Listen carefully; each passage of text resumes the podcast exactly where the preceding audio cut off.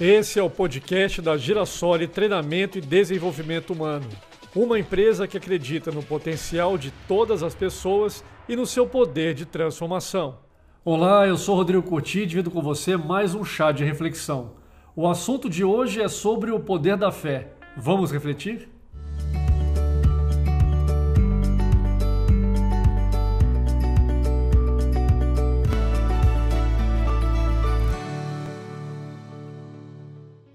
Uma pobre senhora com visível ar de derrota estampado no rosto entrou no armazém, se aproximou do proprietário conhecido pelo seu jeito grosseiro e lhe pediu fiado alguns mantimentos.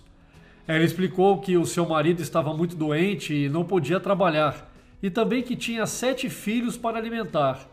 O dono do armazém zombou dela e pediu que se retirasse do seu estabelecimento. Pensando na necessidade da sua família, ela implorou. Por favor, senhor, eu lhe darei o dinheiro assim que eu tiver. Imediatamente ele respondeu que ela não tinha crédito e nem conta em sua loja. Em pé no balcão ao lado, um freguês que assistia a conversa entre os dois se aproximou do dono do armazém e lhe disse que ele deveria dar o que aquela mulher necessitava para sua família por sua conta. Então o comerciante falou, meio relutante, para a pobre mulher: Você tem uma lista de mantimentos? Sim, respondeu ela. Muito bem, coloque a sua lista na balança e o quanto ela pesar, eu lhe darei em mantimentos.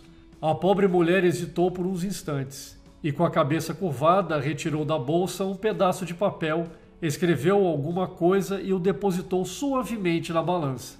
Os três ficaram admirados quando o prato da balança com o papel desceu e permaneceu embaixo.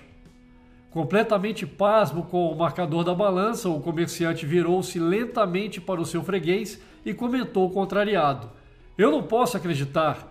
O freguês sorriu e o homem começou a colocar os mantimentos no outro prato da balança.